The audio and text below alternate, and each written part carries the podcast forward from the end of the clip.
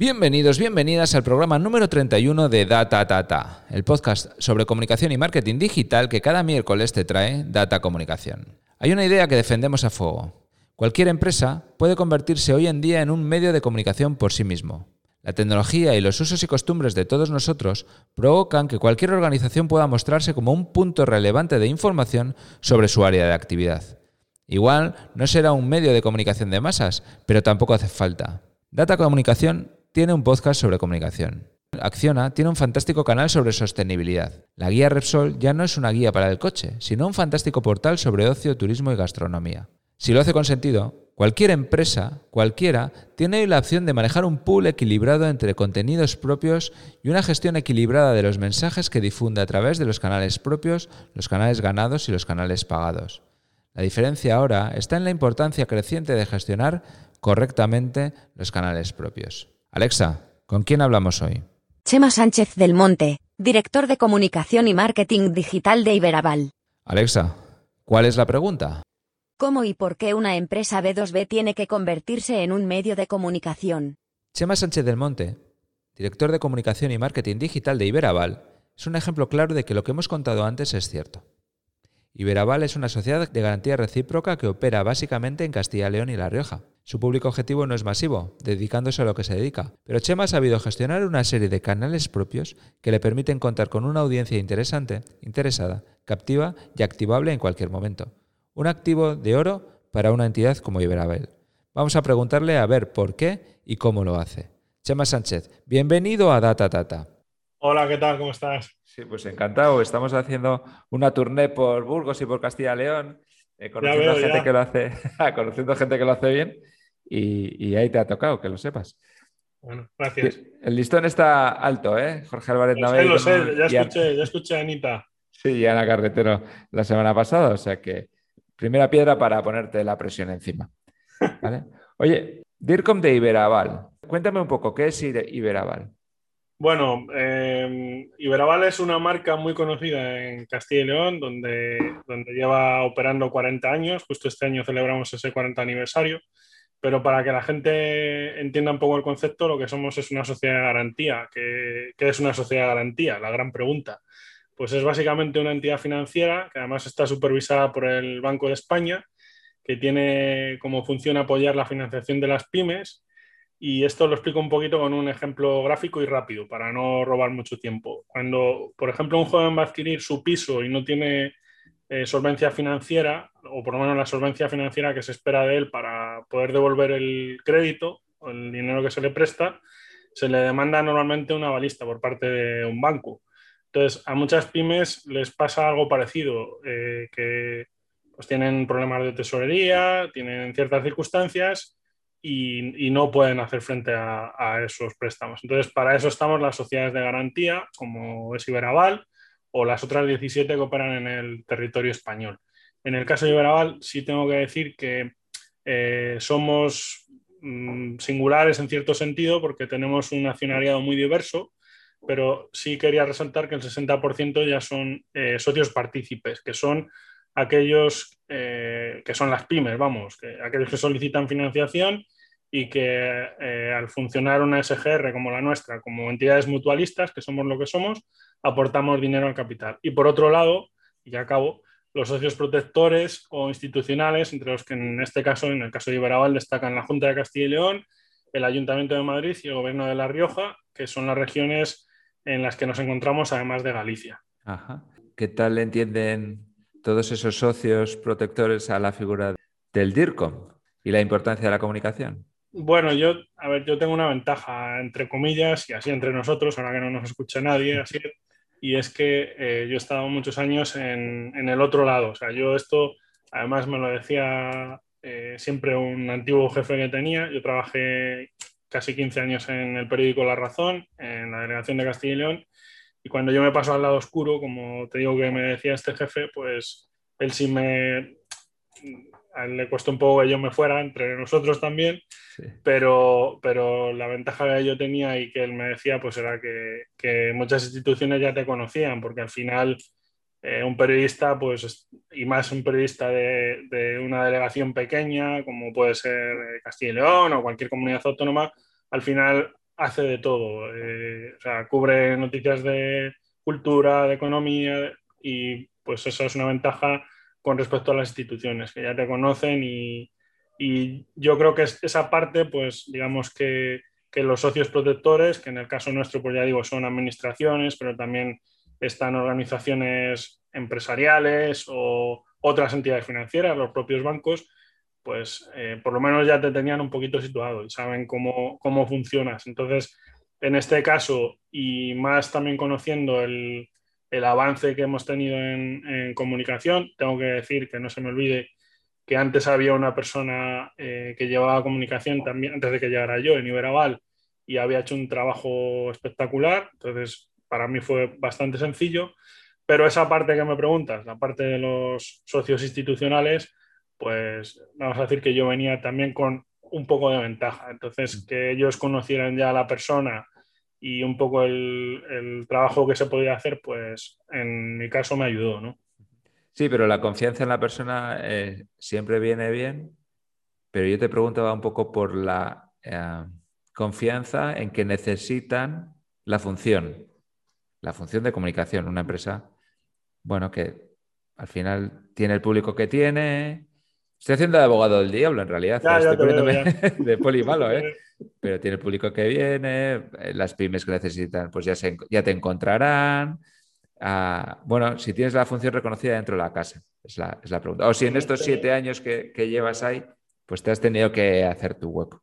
Yo creo que sí, claro, por supuesto. En este caso, eh, ya digo, era una figura externa antes de que llegase yo, yo soy un interno y, y, obviamente aquí nadie te regala nada, como entiendo en la práctica totalidad de las empresas, ¿no?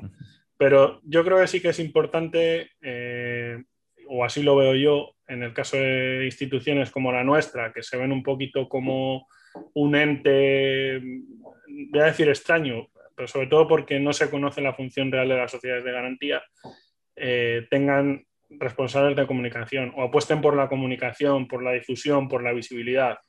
¿Esto por qué? Pues sobre todo porque hay muchas empresas, muchísimas empresas, que no, no conocen la figura de, las sociedades de garantía y de hecho son los propios bancos los que informan, oye, tú no puedes llegar a obtener este crédito, digamos, por el canal o por el conducto habitual, pero si tienes el apoyo de una sociedad de garantía, eh, pues lo vamos a, a, respaldar. Sobre todo porque las sociedades de garantía tienen esa función de eh, cobertura del riesgo. ¿vale? Entonces, nosotros tenemos apoyo, ya digo, en el caso de Iberaval, de la Junta de Castilla y León, del Ayuntamiento de Madrid, del Gobierno de La Rioja, y de la eh, Compañía Española de Refinanciamiento, que es un, un, organismo que depende del Ministerio de Industria. Entonces, eh, nosotros somos esa parte semi-institucional, vamos a decir, eh, que tiene la función de apoyar realmente a las pymes. Entonces, si no las conocen, si no saben que existe este mecanismo y que este mecanismo realmente es útil, pues no lo van a utilizar. Y nosotros queremos todo lo contrario, ¿no? Y ahí es donde entro yo eh, esa es mi función. Mi función es, aparte de eh, dar a conocer lo que hacemos, de estar pendientes del público externo, de stakeholders y demás, pues también es una cosa importante, ¿eh? la parte interna, que, que para mí es eh, una de las partes más relevantes. O sea, el, la comunicación interna creo que pasa en todas las empresas, pero en una sociedad de garantía además tiene 15 sedes, eh, yo siempre me pongo en la figura o, en el papel de de estos grandes bancos que tienen 300 oficinas y dices, pues es que no es fácil, ¿eh? No es fácil. Vale. Oye, eh, ya, ya, me ha quedado claro el papel de poner en valor a la sociedad y, y conseguir notoriedad de lo que hacéis. Uh -huh. O sea, que la gente sepa que existís primero y entienda lo que hacéis y para qué servís segundo. Cuéntame qué es lo que haces, cómo es tu día a día. Pues mira, yo cuando salí del periódico eh, siempre he dicho una cosa y yo no sé si tú has hecho prensa, yo he, hecho, he tenido la suerte de hacer eh, casi, casi de todo, radio, prensa y televisión, y, y, ahora me va por los blogs, que ya lo sabes tú. Sí. Pero eh, siempre digo que en un medio de comunicación al final no es que sea sota, caballo y rey, pero es verdad que cada uno tiene su papel entre comillas, eh, los días son muy diferentes entre sí, pero es sota, caballo y rey, ¿vale? Eh, entiéndaseme.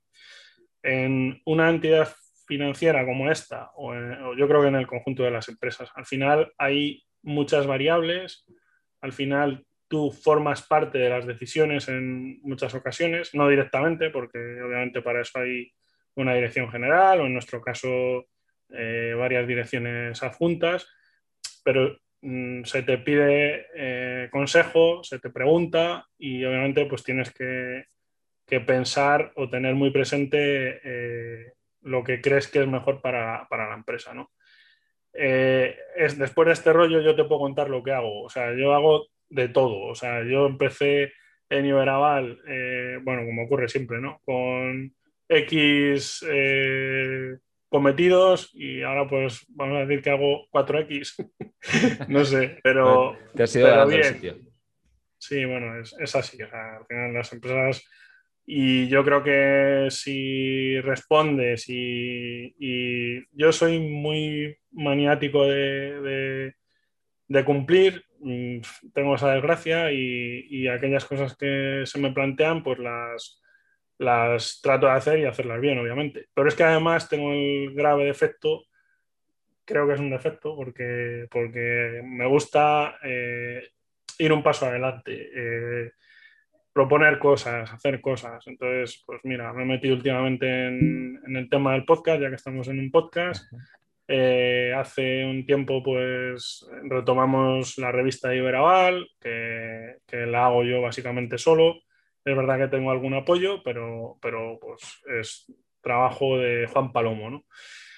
Pero estoy contento realmente porque eh, hacia afuera creo que se reconoce la, labor de comunicación de, de, Iberaval. De hecho, este podcast pues, es una alegría porque al final supongo que algo estaremos haciendo. No sé si bien o mal o regular, pero, pero estamos haciendo ruido. Y luego, pues en el ámbito interno, que ya digo, yo ahí sí que, sí que quiero trabajar fuerte porque este año, después de la pandemia, pues ha sido, ha sido durillo para todos, no solo en Iberaval, obviamente. Pero sí que hay, que hay que dar caña ahí porque pues nosotros, por ejemplo, teníamos eh, dos jornadas de integración que llamábamos, que eran encuentros de team, de team building y hacíamos mucha piña entre la gente de, de Iberaval. Eso, pues obviamente con el tema de la pandemia eh, se para y además pues han sido meses de, muchísimo trabajo, porque nuestra función, como hablábamos al principio, es respaldar a las pymes y en un momento como este, pues había que dar el callo, ¿no? Oye, me, has nombrado el podcast y, me encanta. Primero te voy a preguntar, ¿qué canales tienes? Ya me has hablado, yo he visto la web que tenéis, he visto que me has hablado de la revista, el podcast, eh, tenéis, o sea, ¿qué medios de comunicar y cómo los organizas? Pues, a ver, yo siempre tengo la broma del de, hombre orquesta, ¿no? Mm, sí. A ver, una cosa que siempre digo últimamente, o de un tiempo a esta parte, porque realmente lo creo, ¿no? cuando yo empiezo a trabajar en, en, aquel momento en radio, que era a finales de los 90, y luego pues en, en papel y tal, pues eh, había un medio, tú ibas a ese medio y ya está. Ahora las empresas yo creo que tienen la capacidad, o por lo menos la opción, de poder disponer prácticamente de su plataforma mediática, ¿no? Hablamos mucho del transmedia, de multimedia, etcétera pero no es muy complicado, es tiempo, como casi todo en esta vida, ¿no? Pero no es muy complicado tener un canal bien alimentado de YouTube, tener una página web que esté, eh, pues eso, que sea responsive, que esté adaptada a los parámetros actuales, que tiran cada vez hacia móvil, como bien sabes. No es difícil tener unos perfiles de redes sociales, no todos, porque hay gente que se vuelve loca y luego los tiene muertos y sin, y sin cuidar hay que saber elegir qué canales de redes sociales tenemos y mantenerlos activos, la respuesta, etcétera. Y, luego, pues ya digo, o sea, yo en papel es una apuesta personal, básicamente, porque nosotros trabajamos con uno de los 32.000 socios que tenemos, que es una editorial, y, nos propuso el tema de la revista. Eh, yo salía de un lío, que es que, entre comillas, de un lío, había estado cuatro años siendo responsable de la Confederación Española de Sociedades de Garantía y yo me debía ver con mucho tiempo, dije, venga, pues una revista, pues una revista. Entonces hago una revista, eh, hago dos al año, no es que salgan todos los meses, pero lleva su trabajo, obviamente. Y el podcast, pues es un empeño también mío de empecé con la idea del podcast a principios del 19, del 20, perdón, y, bueno, pues a principios de este año, después de un piloto, lanzamos el primer episodio. Y la verdad es que estoy contento, ¿eh? porque te voy a poner solo un, ejemplo o, una cosa que me ha pasado esta misma semana, y es un poco a modo de chascarrillo, para que veas que realmente, aunque hay gente que no lo ve así o no cree que todavía estemos en ese punto, el audio realmente es, es importante y sirve de hecho para comunicar, más allá del, de la moda del Clubhouse, que tú lo conoces obviamente, ¿no? Pero mira, el otro día un compañero eh, al que yo hago reportajes obviamente para medios y tal, eh, tengo contacto con, con, los medios de comunicación y le pido a un compañero de una delegación, no te voy a decir cuál porque entonces ya me, me cruje, ¿no? Pero le digo, oye, mira, que, que quiero hacer una entrevista de este perfil, tal, eh, ponme en contacto con algún socio. Me, me pasa el socio eh, llamo al socio, en este caso socia, la entrevisto por teléfono. Yo suelo grabar las entrevistas casi siempre, pero bueno, eh, en ese caso no la grabé, no, no di a grabar y ya tenía el texto hecho y se lo paso a este compañero. Oye, échatelo un vistazo por si ves alguna cosa que, no te cuadre y tal. Y me dice, oye, ¿por qué no me lo pasas en audio? ¿No me puedes pasar la entrevista en audio? A ver, es cierto que el chaval es joven, que, eso que decimos de que cada vez se lee menos y en particular ciertos formatos y por cierta franja de edad, pero es la realidad. O sea, este es un ejemplo de que el audio eh, ha llegado para quedarse y para crecer. ¿eh? Absolutamente. De hecho, mm. estoy hiper de acuerdo contigo. Me gusta mucho el, enfoque que das de Iberaval, eh, una sociedad de garantía recíproca que, que se ha dado cuenta de que es un medio de comunicación en sí mismo. Mm. ¿Vale? O sea, eh, que tiene la capacidad de abrir los canales eh, que necesita. O sea, puedes abrir 100.000, no vas a abrir 100.000 porque luego hay que alimentarlos, ¿no? Pero que, se atreve a hablar en primera persona. Y de esa manera lo que consigues es, primero, que tus mensajes los dices tú mismo, con lo cual estarán bien o mal explicados, pero es lo que tú quieres contar. Y luego, seguro que consigues que otros hablen de ti, es decir, que en el fondo estás haciendo un pool perfecto entre los medios propios, los medios ganados y luego pues tendréis los pagados, supongo, en algún momento y para algún objetivo, ¿no? Y eso es, eso es muy interesante. Hay que atreverse, ¿eh? No te creas que hay que superar perezas, miedos y, convencer. Seguro que alguno en la casa te ha dicho, ¿para qué coño abres un podcast de Iberabal? Sí, bueno, eh, pero también te digo que, y un poco enlazando con lo que te comentaba antes, también te digo que hay gente que, a ver, eh, insisto, llevamos un año muy cargado. Entonces, eh, yo, por ejemplo, preguntaba, eh, estoy en un plan de comunicación interna, desarrollando un plan de comunicación interna, y preguntaba a partir de una pequeña encuesta a los compañeros eh, cuánta gente escuchaba el podcast, ¿no? Entonces, o cuánta gente lo conocía, que al final es la primera parte, ¿no? Primero cuánta, cuánta gente lo conoce y luego cuánta gente lo escucha. El 80% lo conocía, el 55%, si no recuerdo mal, lo había escuchado para mí eh, es un porcentaje perfecto. O sea, porque eh, eso quiere decir que hay gente que no puede hacer o no quiere o no le cuadra acceder a unos formatos, pero hace de otros. Nosotros tenemos, por ejemplo, también boletín mensual y una parte relevante de la compañía eh, considera que es el canal adecuado para, para comunicarse ¿no? o para conocer ciertas cosas de la compañía. Entonces, eh, yo creo que esto es como, como el, cable de fibra óptica. Si no llega por un huequecito, va a llegar por otro, ¿sabes? Y es la clave, o sea, que al final es lo que dices tú, no se trata de, soltar por soltar, ¿no? Eh, intento, eso que decías tú, intento que, que se transmita bien, lo intento por lo menos, ¿no? Es verdad que llego hasta donde llego, eh, estoy yo solo en, el departamento junto a una persona interna que me, que me echa un cable, además estupendamente, Víctor, por cierto, que él se encarga de la parte de redes sociales. Pero a ver, eh, no somos un gran banco que te decía antes, ¿no? Ya nos gustaría tener. Es, lo que te decía Ana también el otro día, si no recuerdo mal. Eh, a ver, llegamos hasta donde llegamos, pero yo creo que en la medida de nuestras capacidades y posibilidades eh, hacemos ruido, hacemos ruido. Vale, oye, ese podcast, vamos a seguir con el podcast, que es un tema, ya, ya sabes que me, que me interesa porque, porque me interesa, punto.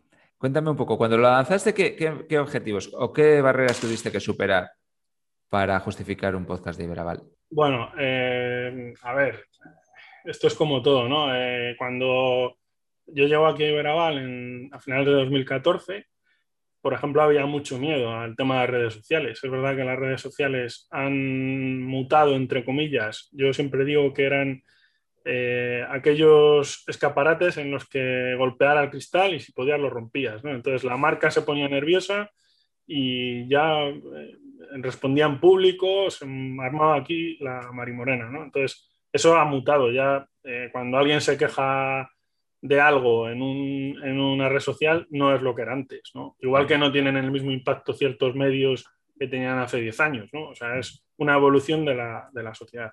En el caso del podcast de Iberaval, ¿cómo justifico yo que vamos a hacer un podcast? Pues básicamente con dos argumentos. Uno, que, eh, que llevo eh, comentándote en este ratito, que es que era una forma más de llegar a no solo al público interno, que insisto, me preocupa y me ocupa eh, mucho últimamente, sino también a, a gente de fuera que no tengan idea para empezar, lo que tú me preguntas al principio, que es una sociedad de garantía, se lo explicamos. Además, los contenidos del podcast intento que sean eh, obviamente diversos, se cuenta con opiniones de gente que normalmente no estaría en un podcast, como por ejemplo en el último episodio con el representante de una caja rural, las cajas rurales que tienen eh, mucho tirón en ciertos territorios, pues en otros sitios ni se conocen a estas alturas de la vida, ¿no? con lo que han representado durante muchísimo tiempo.